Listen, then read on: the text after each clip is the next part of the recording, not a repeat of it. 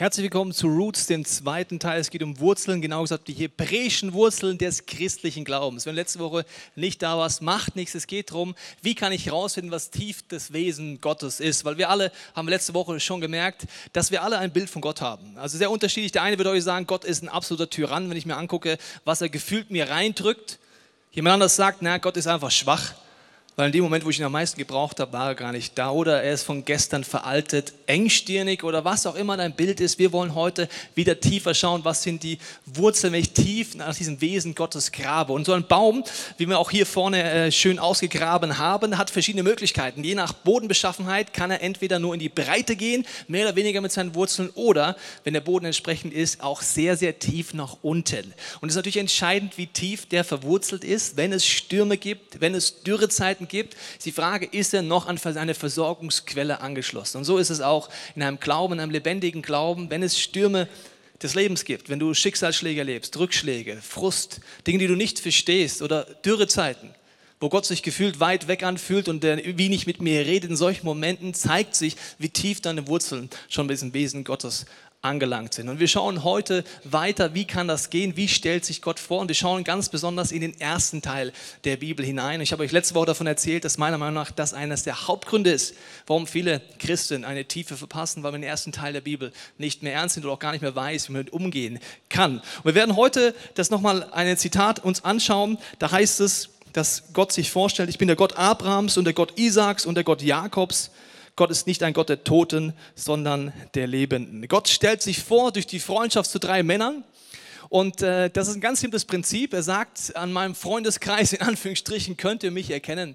Und das ist ein ganz simples Prinzip. Wenn du merkst, dass dein Freundeskreis, wenn ihr euch trefft, das Thema Haus, Boot, Urlaub hat, und das ist mehr oder weniger der Inhalt eurer Gespräche, wirst du merken, was dir wichtig ist. Dann wirst du dein Wesen kennenlernen. Dann werden diese Dinge in deinem Leben besonders wichtig sein. Dein Freundeskreis, die Themen deines Freundeskreises, was redet ihr auf Partys, äh, wie tief geht das und so weiter, wird bis zu einem gewissen Punkt dein aktuelles Wesen, was ist dir heute wichtig, ausstrahlen. Und Gott sagt, diese drei Jungs, an denen könnt ihr erkennen, wer ich wirklich bin. Und ich möchte es mal äh, damit vergleichen mit einem Hausbau. Und die Hanna Wohlrab hat mir freundlicherweise das hier gesponsert. Ich darf es nicht kaputt machen, sonst bin ich tot.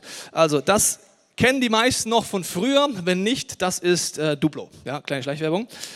Das Frage bei einem Hausbau ist als erstes, was ist das Fundament? Und wenn das Fundament nicht da ist, ist jetzt eine gewisse Logik, wird das Haus sehr wackelig. Im Glauben haben wir bei Abraham angefangen. Abraham redet über das Fundament des Glaubens. Er lernt Gott als El Shaddai, als ein Versorger kennen, als ein Vater kennen, als ein liebender Gott kennen. Das ist das Fundament für alles, was er später tut. Und letzte Woche hast du gemerkt, dass er sogar bereit, Schritte zu gehen, die wirklich grenzwertig sind, weil er dieses Fundament hat. Versorger heißt übrigens, wenn du letzte Woche nicht da warst, das, das gleiche Wort wie Mutter, Brust und Gott sagt, wie ein Baby sich wohlfühlt, geborgen fühlt, sich ernährt und eigentlich alles findet mehr oder weniger an dieser Mutterbrust. So bin ich in deinem Leben, wenn du mich so kennenlernst. Und wenn du Gott so kennenlernst, erst dann wirst du Dinge in deinem Leben auf dem richtigen Ohr hören. Ich mache Beispiele. Wenn du Zukunftsängste hast in deinem Leben, das kennst du wahrscheinlich genauso gut wie ich. Versorgungsängste. Manchmal denkst, wo ist eigentlich Gott? Mit Gott oft rumdiskutierst, dann heißt es, wir kennen ihn noch nicht tief genug in unserem Fundament, dass er es im Griff hat in allen Situationen. Und erst dann kommt der zweite Schritt, das ist Isaak, da geht es darum, eigentlich die Rahmenbedingungen eines Hauses, sozusagen die Säulen oder die Rahmenbedingungen, hier diese wunderbare rosa Hanna Wohlrab Haus, dann kann ich das schön zeigen. Also das sind wie die Rahmenbedingungen, die, die, die Begrenzungen eines Hauses. Das erlebt Isaak. Wir werden uns nächste Woche noch anschauen. Das ist so, dass man Gott nicht nur als El Shaddai kennenlernt, sondern er stellt sich auch als Jahwe vor. Er sagt, ich bin der ich bin. Ich bin ein souveräner Gott, ein Gott, vor dem man Ehrfurcht hat, auf die Knie geht und eigentlich gar nicht mehr diskutiert oder nicht mehr diskutiert. Und dieser Gott stellt etwas vor und sagt, ich stelle euch jetzt Rahmenbedingungen vor, eigentlich Grenzen für euer Leben, damit euer Leben aufblüht. Ein Haus hat Grenzen. Ist dir vielleicht mal aufgefallen? Das ist der Sinn eines Hauses. Ich habe mit 17 äh, Interrail gemacht und wir waren unterwegs und haben öfters unter freiem Himmel geschlafen, ohne Grenzen um uns herum. Das war ziemlich unangenehm. Zum Beispiel in Griechenland gab es wilde Hunde an dem Strand. Wenn du einfach da liegst, Augen zumachst und du hörst die Hunde noch, wenn du einschläfst und dann machst auf einmal ist so ein komisches Viech mit Pilzen über dir und Viechern in sich drin und denkst dir, what's that? Da denkst du dir, wow, so Grenzen wären jetzt ganz angenehm um mich herum. Also so eine Mauer um mich herum wäre jetzt echt schön. So ein Dach. Die Mauern, die Gott gibt, die Gebote, die er gibt, sind Schutzdinge in deinem Leben, Schutzmechanismen, damit Leben aufblüht deine Familie aufblüht. Und das ist ganz wichtig, dass man das versteht. Gott stellt sich als El Shaddai vor, erst dann als Yahweh und er sagt, alle meine Gebote, die ich euch gebe, sind, damit ihr lebt damit ihr aufblüht. Wenn du El Shaddai nicht kennst, wirst du alle Gebote auf dem falschen Ohr hören. Ah, Gott will mich einhängen. Gott meint es nicht gut mit mir. Also was er da in dem Lebensbereich vorschlägt, das mache ich lieber mal nicht. Dann haben wir nicht dieses Fundament von diesem Hausbau. Ich habe es bei meinem Sohn gemerkt, dass er gerade sich so hochziehen konnte, aus der Robbenphase, nicht Arienrobben, sondern der Robbenphase des Babys herauskam, konnte sich langsam hochziehen in der Küche. Und dann habe ich ein Gebot ausgesprochen. Ich habe gesagt, du sollst die Herdplatte nicht berühren, mein Sohn. So ungefähr habe ich es gesagt. Das heißt, ich habe ein Gebot ausgegeben und habe gesagt, Junge, nein. Woran merke ich als Vater, ob er mir vertraut, dass ich es gut mit ihm meine, ob er so ein Fundament hat wie in einer Gottesbeziehung auch dass ich es gut mit ihm meine, indem er mir vertraut, auch wenn er mich nicht versteht. Weil mein Sohn, ich habe es immer in seinen Augen gesehen, hat gesagt, warum? Also er konnte nicht reden, aber warum, Vater? Du machst da oben irgendwas Zeug mit der Mutter und da wird gekocht und dann macht ihr da noch tolles Essen und es sieht aus, als würde es Spaß machen und ich darf es nicht? Also wenn er im Verbotsdenken werde, und da sind viele Christen, wenn sie nicht verstehen, dass das Fundament El Shaddai ist, bin ich in einem Verbotsdenken und sage, Gott meint's nicht gut mit mir. Du sollst die Ehe nicht brechen, du sollst keinen Sex vor der Ehe haben. Gott, du bist doch scheiße. So wäre wieder Info, ich kriege immer E-Mails nach solchen Worten. Könnt ihr wieder schreiben, info at icfmünch.de, Pastor sollte nicht scheiße sagen und du hast recht. So. Und das sind Momente, wo wir Gott nicht vertrauen können und wo wir sagen, das gibt doch nicht. Das heißt, wir kennen ihn nicht als der, der meint, das ist eine Grenze in deinem Leben, zum Beispiel die Ehe für die Sexualität, damit du lebst und nicht, damit du eingehängt wirst. Ohne El Shaddai verstehe ich das alles nicht. Mein Sohn, was wird er machen und was hat er gemacht? Er hat mir nicht vertraut. Und was macht er? Das nenne ich Learning by Burning. Das tut weh. Göttliche Gebote zu überschreiten, tun weh. Dann merke ich auf einmal, aha, irgendwie unterm Strich, wenn ich mein Herz angucke, mein Leben angucke, vielleicht hat Gott doch recht. Und sagt Gott, ja, vertrau mir. Ohne das Fundament hörst du alles, was später in der Bibel aus dem falschen Ort. Und dann kommt Jakob. Da geht es heute drum. Jakob versteht, es geht nicht nur um das Fundament, es geht nicht nur um diese Rahmenbedingungen, sondern wie richte ich mein Lebenshaus ein? Was mache ich da, damit ich mich wohlfühle, aber vor allen Dingen, dass Gott sich wohlfühlt? Dass Gott sagt, in diesem Lebenshaus lebe ich, der lebendige Gott, gerne. Als ich das unserem Nextleiter gezeigt habe, hat er gefragt, was ist denn das? Ist das ein iPod? Habe ich gesagt, nee, das ist das, was deine Mama immer gebraucht, ein Staubsauger. Genau, die jungen Leute, ich sag's euch. Jakob geht es heute um die Einrichtung. Und wir wollen heute anschauen, das Leben von Jakob, das ist sehr herausfordernd. Er ist der einzige dieser drei Freundschaften, die Gott vorstellt, der eine krasse Veränderung durchgeht. Die krasseste von allen. Jakob wird als Zwillingsbruder geboren, er ist der Jüngere, sein Bruder Esau ist der Erste und bereits bei der Geburt wollte er die Nummer eins sein. Also die Geburt kommt, der Kopf kommt raus von Esau, die vielen Haare, der hatte echt viele Haare, ja. Die vielen Haare kommen raus bei Arm 1, Arm 2, Arm, äh, Fuß 1 und dann an Fuß 2 Hand 1 von Jakob. Jakob heißt der Fersenhalter, der hing da hinten dran. Nein, ich will Erster sein. So kommt er raus. Später, als sein Bruder, ein Jäger und äh, guter deutscher Bürger in der heutigen Zeit übersetzen, einfach arbeiten gehen, was essen und wieder schlafen gehen, der kommt nach Hause, ist kaputt und dann sagt Jakob zu ihm, Esau, ich habe eine Idee. Wenn ich dir jetzt was zu essen gebe, dann gibst du mir dein Erstgeburtsrecht. Erstgeburtsrecht musst du wissen, bedeutet, wenn der Vater tot ist, musst du der Erstgeborene die Verantwortung für die Familie übernehmen, für sie sorgen und bekam normalerweise doppeltes Erbe dafür ausgezahlt. Esau sagt sich, Mann, die Verantwortung ist mir eh so stressig. Habe ich keinen Bock drauf, ich schaue jetzt Sportschau. Mach du. Okay, Erstgeburtsrecht bekommen. Eine Zeit später liegt, äh, sein Vater ist schon fast am Sterben, so ungefähr, er ist blind geworden und seine Mutter kriegt mit, dass er Esau, den Ältesten, den Segen geben will, weil er will dem Ältesten den Segen geben. Dann sagt sie zu Jakob, Jakob, koch schnell etwas, weil dein Bruder jagt gerade etwas für deinen Vater, bring das Essen rein, zieh die Klamotten von deinem Bruder an, weil dein Vater sieht nichts mehr, der riecht, nimm ein bisschen Fell auf die Brust, weil er war eher so wie ich, auf Stahl wachsen keine Haare, das war so Jakob-Typ. Aber der Esau war eher so, Haare gibt es überall Typ. Das gibt es ja beides auf dieser Welt. Und dann geht er rein und sagt zu seinem Vater, ich bin Esau. Ja? Sagt er, bist du wirklich Esau? Ja, ich bin Esau. Dann fasst ihn an und riecht, äh, ja, es riecht wie mein Sohn, aber irgendwie Stimme ist komisch und er segnet ihn. Kurze Zeit später kommt sein Bruder rein und sagt, Vater, segne. Sagt, ich kann dich nicht mehr segnen. Ich habe jetzt irgendwie fälschlicherweise deinen Bruder schon gesegnet. Ich kann ihn nicht zurücknehmen. Das Erstgeburtsrecht hätte er noch ändern können. Das konnte man damals wegen großen Versagen einfach auf den Zweitältesten zum Beispiel oder wieder rückwärts machen können.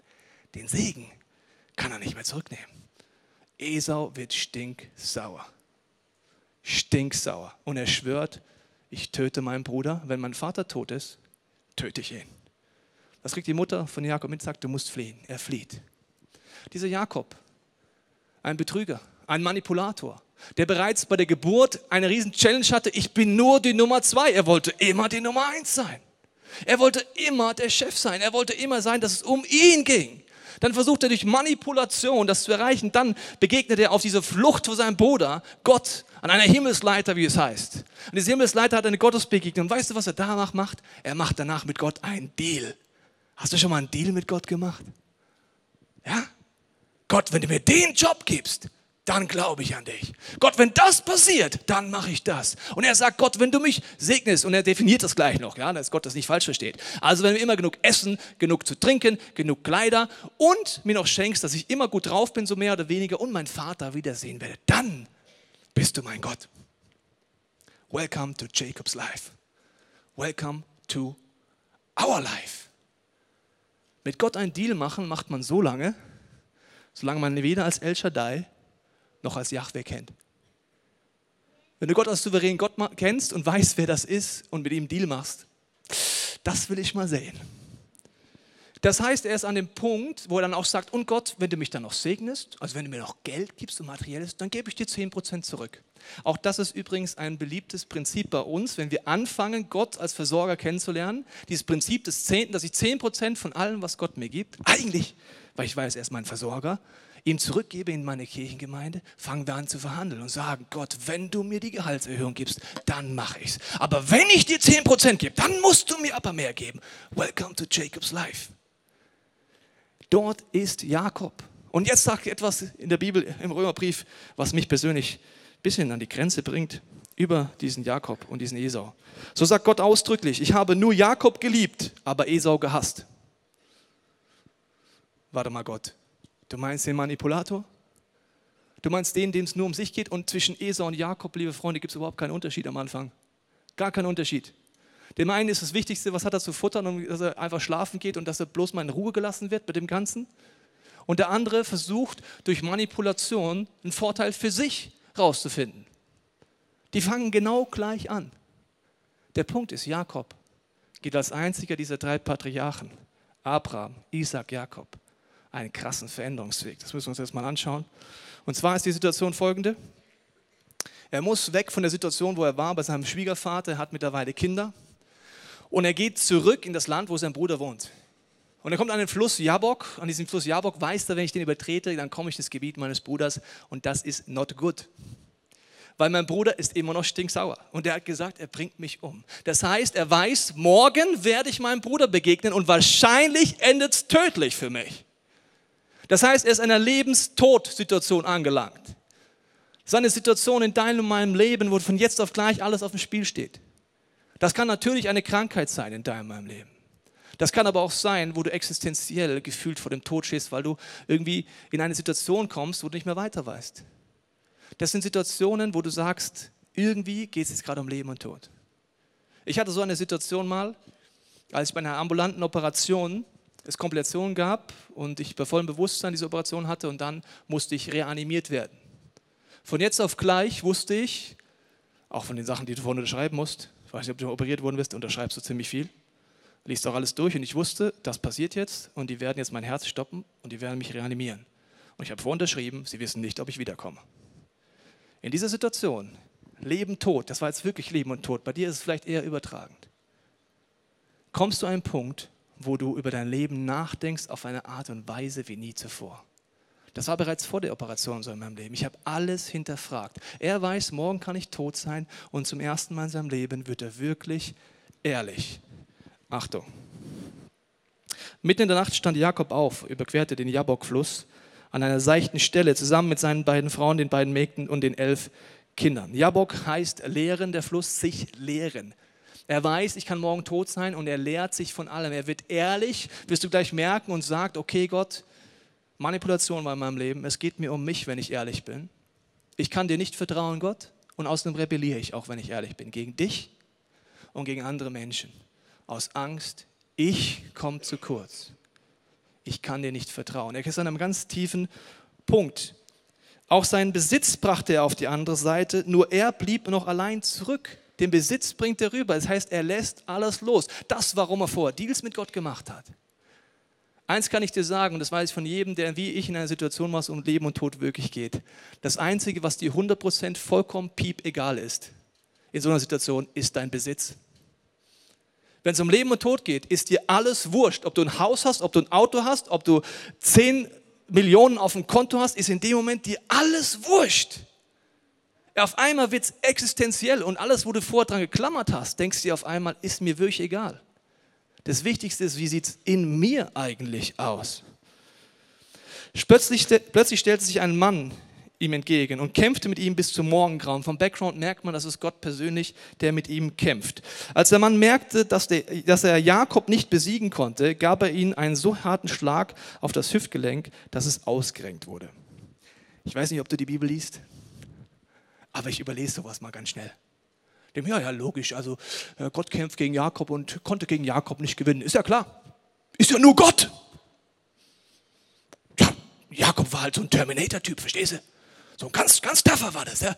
Also der, der verstehst du, ist ja logisch. Da denke ich mir, hä? Gott, du könntest doch sagen, Jakob, pff, tot, gewonnen. Okay, ich gebe auf, ich bin tot. Also Gott hätte ihn ausnocken können, Gott hätte ihn natürlich überwältigen. Warum kann er ihn nicht besiegen? Jetzt kommt eine ganz, ganz wichtige Lektion aus der Lebensmessage von Jakob. Gott entscheidet sich an einem Punkt zu warten, bis du aufgibst. Und das ist dein Wille. Dein Wille ist es zu sagen, Gottes Wille geschehe.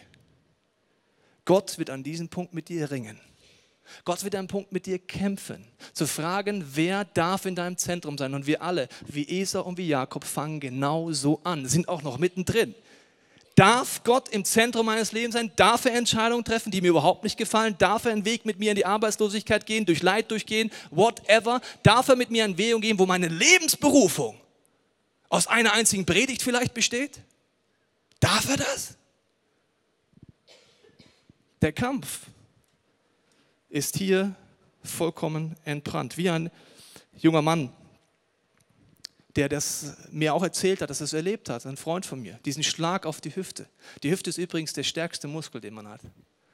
Und wenn du auf der Suche nach Gott bist, muss ich dir etwas Kleingedrucktes gleich vorher sagen. Und wenn du mit Gott schon unterwegs bist, auf eine Art ist es zu spät. ja, also äh, wenn du mit Gott unterwegs bist, wird er mit dir diesen Ringkampf kämpfen. Und er wird dir auf eine Art auf den stärksten Muskel schlagen. Das wird deine größte Stärke sein, dein größtes Ego sein. Es wird irgendetwas sein, wo du der Meinung bist, du bist die geilste Nummer der Welt. Du denkst, es ist eine Begabung, vielleicht irgendetwas. Wie mein Freund, der mir erzählt hat, er hat eine Firma angefangen und er hat gemerkt, er ist im Flow, er ist sehr gut in Firmengründen und er hat Erfolg gehabt. Es geht eins nach dem anderen. Auf einmal kommt dieser Schlag auf die Hütte. Eine einzige Situation, wo er eine, einem Betrüger auffliegt und es geht vor Gericht und er weiß, dieses Gerichtsurteil entscheidet jetzt drüber. Insolvenz oder weiterzugehen. Von jetzt auf gleich, Lebenstodsituation, Schlag auf die Hüfte. In diesem Moment gehst du erst auf die Knie und sagst, Gott, ganz ehrlich, ich habe nichts im Griff. Es tut mir leid, wo ich rebelliere. Es tut leid, wo ich im Zentrum bin. Der Schlag auf die Hüfte kommt auf eine Art immer. Durch Gesundheit, Umstände, durch Ungerechtigkeit, Gerüchte. Durch irgendetwas kommt dieser Schlag auf die Hüfte. Warum?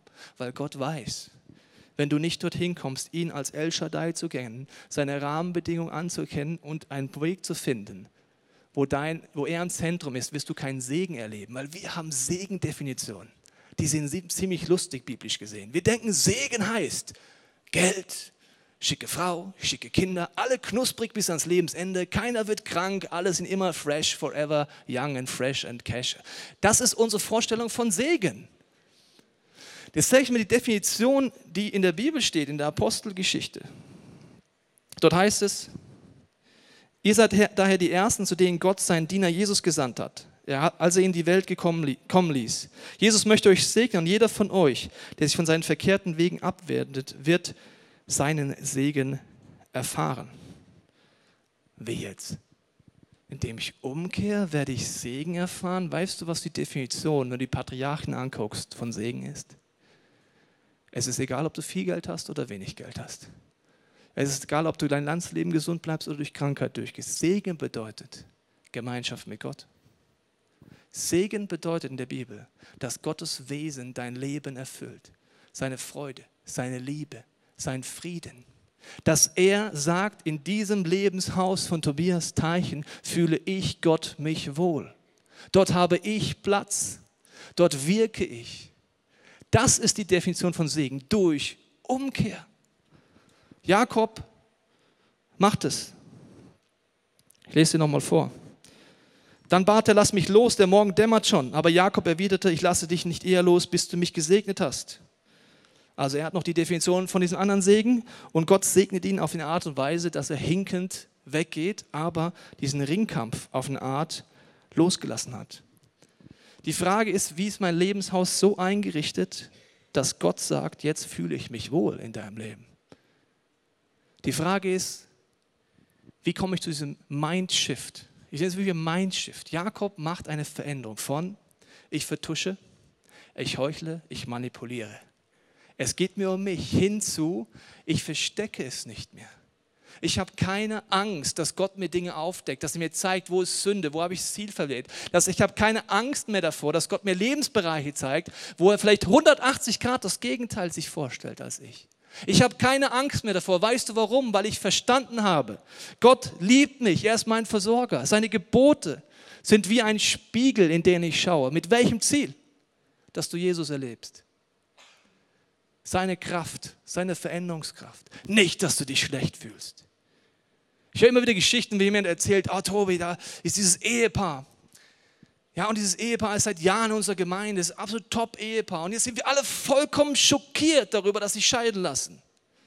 Da habe ich gesagt, das Einzige, worüber ich schockiert bin, ist, dass dieses Paar sich scheiden lässt und keiner von euch drumherum, die sich ihre Freunde nennen, etwas davon wusste. Das ist das Einzige, wovon ich schockiert bin. Weil, liebe Freunde, also eine Scheidung ist ja nicht so, ja komm, wir haben gerade die Hochzeitsnacht, coolen Sex und sagen wir, komm, wir machen Schluss, wir scheiden uns. Oh ja, okay, machen wir. Das ist ein Konflikt, noch ein Konflikt, noch ein Konflikt. Einmal Unvergebenheit, nochmal Unvergebenheit, nochmal Unvergebenheit. Einmal in der Sackgasse, nochmal in der Sackgasse, nochmal in der Sackgasse. Einmal frustriert, nochmal frustriert, über Jahre. Und keiner weiß es. Tolles Ehepaar. Mensch, die sehen immer gut aus. Dann lebst du noch nicht das Leben von Jakob, als er Veränderung erlebt dann lebst du noch nicht mit Gott als El Shaddai. Du hast noch nicht die Freude empfunden, ehrlich zu werden, damit du in diese Gebote guckst und weißt, wo kann ich mein Haus so einrichten, dass Gott Platz hat, dass sein Wesen durchbricht, Veränderung, Heilung erleben. Das ist ein Mindshift. Das ist eine komplett andere Herangehensweise, die sagt, und das sind hebräische Wurzeln, habe ich euch gesagt, und die sagen, was hindert Gott in meinem Leben zu wirken? Das ist eine komplett andere Frage. Was hindert dich Gott gerade? Oder Gott, ich liebe es, wenn du mich zurechtweist, wenn du mir Dinge aufzählst. Ich liebe es. Hör bitte nicht damit auf, weil Veränderung passiert.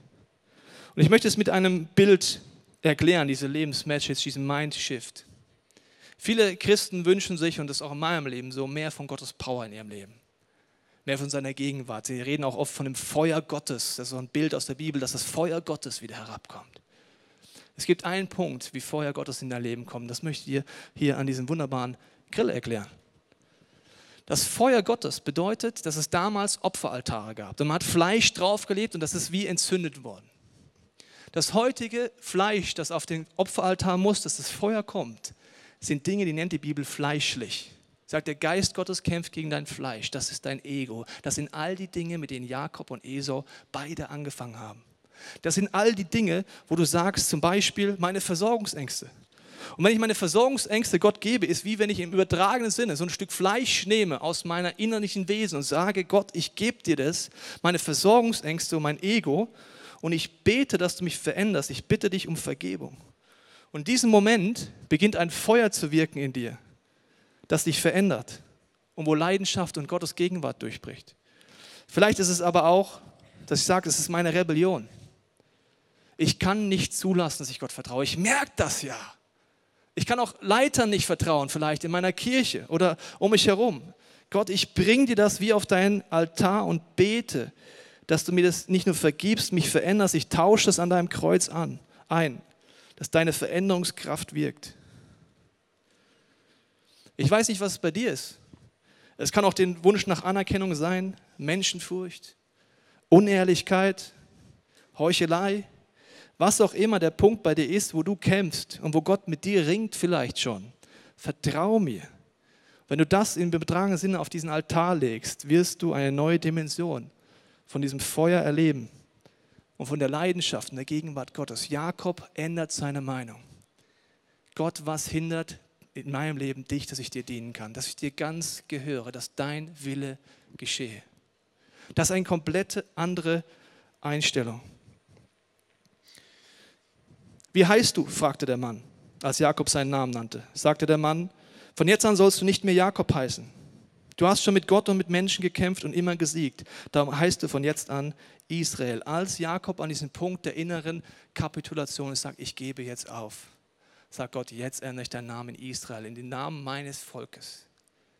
Das ist die Definition, wo Gott sagt, das ist am Ende von Tag das Ziel mit meinem Volk, also das Ziel mit dir, mit mir, wenn wir mit Gott unterwegs sind, dass wir dorthin kommen, wo Jakob war, an diesem Fluss. Dass wir kapitulieren und sagen, Gott, du darfst ins Zentrum, auch in all den Lebensbereichen, wo ich bis jetzt dir nicht vertrauen konnte. Die Sonne ging gerade auf, als Jakob weiterzog. Er hinkte, weil seine Hüfte ausgerenkt war. Die Frage ist, hat Jakob gewonnen? Nein, er hat aufgegeben. Das ist ein großer Unterschied. Gott konnte ihn so lange nicht überwinden, bis er aufgibt, bis er sagt, Gott, dein Wille geschehe. Ich hatte in meinem Leben die Situation vor circa zehn Jahren, als wir kurz davor waren, diese Kirche zu starten, habe ich zu Gott gesagt, Gott, ich wünsche mir, dass Tausende von Menschen dich kennenlernen.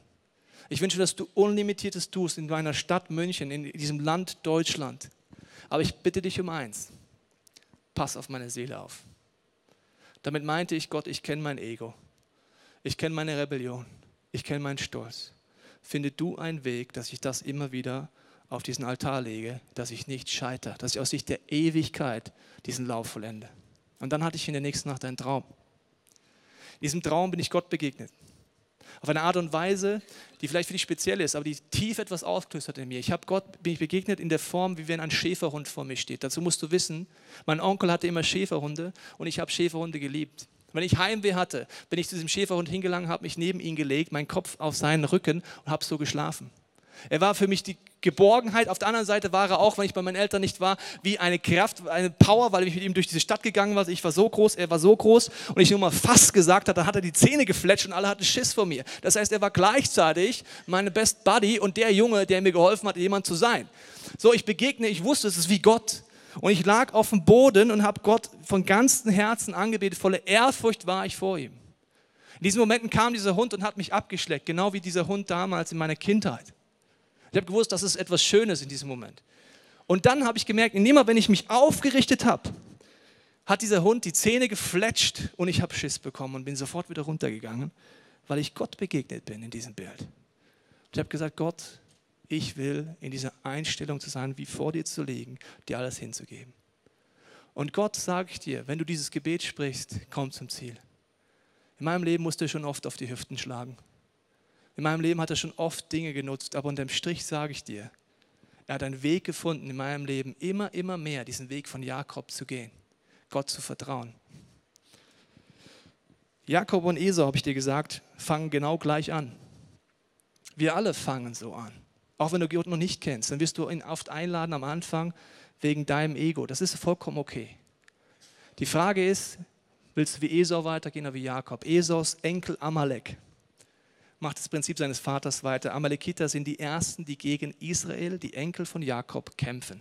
Es ist dieser Kampf, vielleicht hast du davon schon mal gehört, wo Mose die Hände hochstreckt und es fast nicht schafft, diesen Sieg einzunehmen, wo Amalekiter gegen Israeliten kämpfen. Das heißt, dieser Kampf bleibt zwischen dem, was ist fleischlich in dem Sinne und was ist von Gott wie neu geboren. Jakob geht diesen Weg. Dadurch wird dieses Volk Gottes geboren, Israel.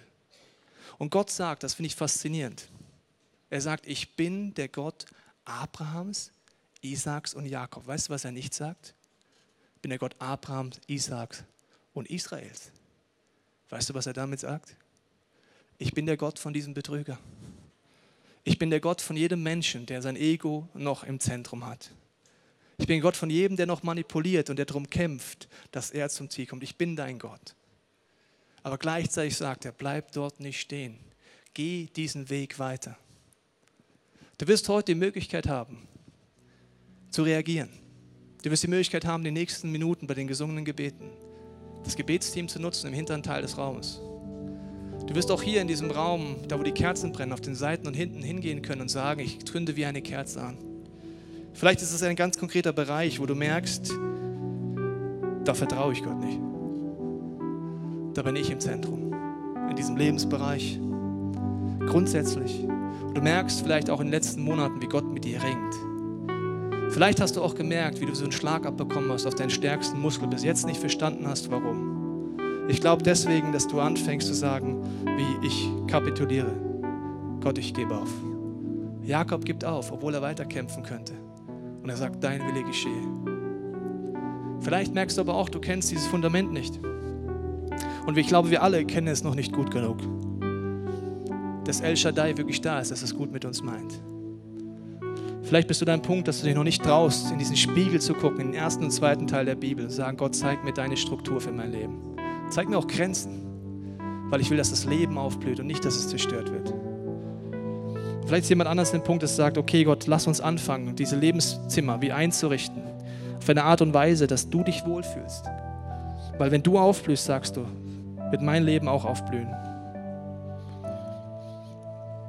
Ich möchte dafür beten und dann hast du die Möglichkeit, zu diesen Stationen zu gehen, zum Gebetsteam oder an deinem Platz zu beten. Und wenn du es zu Hause anschaust, lade ich dich auch ein, in deinem Herzen diese Schritte mitzugehen. Vater, ich danke dir, dass du uns einlädst auf eine Reise. Ich danke, dass heute Leute hier zum ersten Mal drin sitzen oder zu Hause anschauen, die merken, Gott, ich kenne dich noch gar nicht. Ich habe Angst vor dir, ich habe Angst, dass du mich einengst. Ich bete, dass du uns immer mehr zeigst, dass du El Shaddai bist, ein Versorger, ein Vater, der es gut mit uns meint. Ich bete auch für jeden, der mit dir schon unterwegs ist, dass du uns zeigst, dass deine Gebote gut ist, dass du diesen Mindshift in uns herbringst, dass wir keine Angst haben mehr, die Sünde uns zu stellen in unserem Leben, sondern dass deine Freude wird, wenn du Dinge aufdeckst. Und mit deinem Leben der Teufel dich angeklagt hat und du aber an den Punkt kommst, wo Jakob ist, freust du dich selbst über Anklage, weil du sagst, ah super Teufel, du erinnerst mich nur daran, was Gott verändert gerade in meinem Leben. Vielen Dank. Und ich bete, Jesus, dass du diese nächsten Minuten nutzt, um jeden von uns zeigen, ob es dran ist, eine Kerze anzuzünden, zum Gebetsteam zu gehen oder zu einem Platz, einfach diesen Ringkampf mit dir weiterzukämpfen. Amen.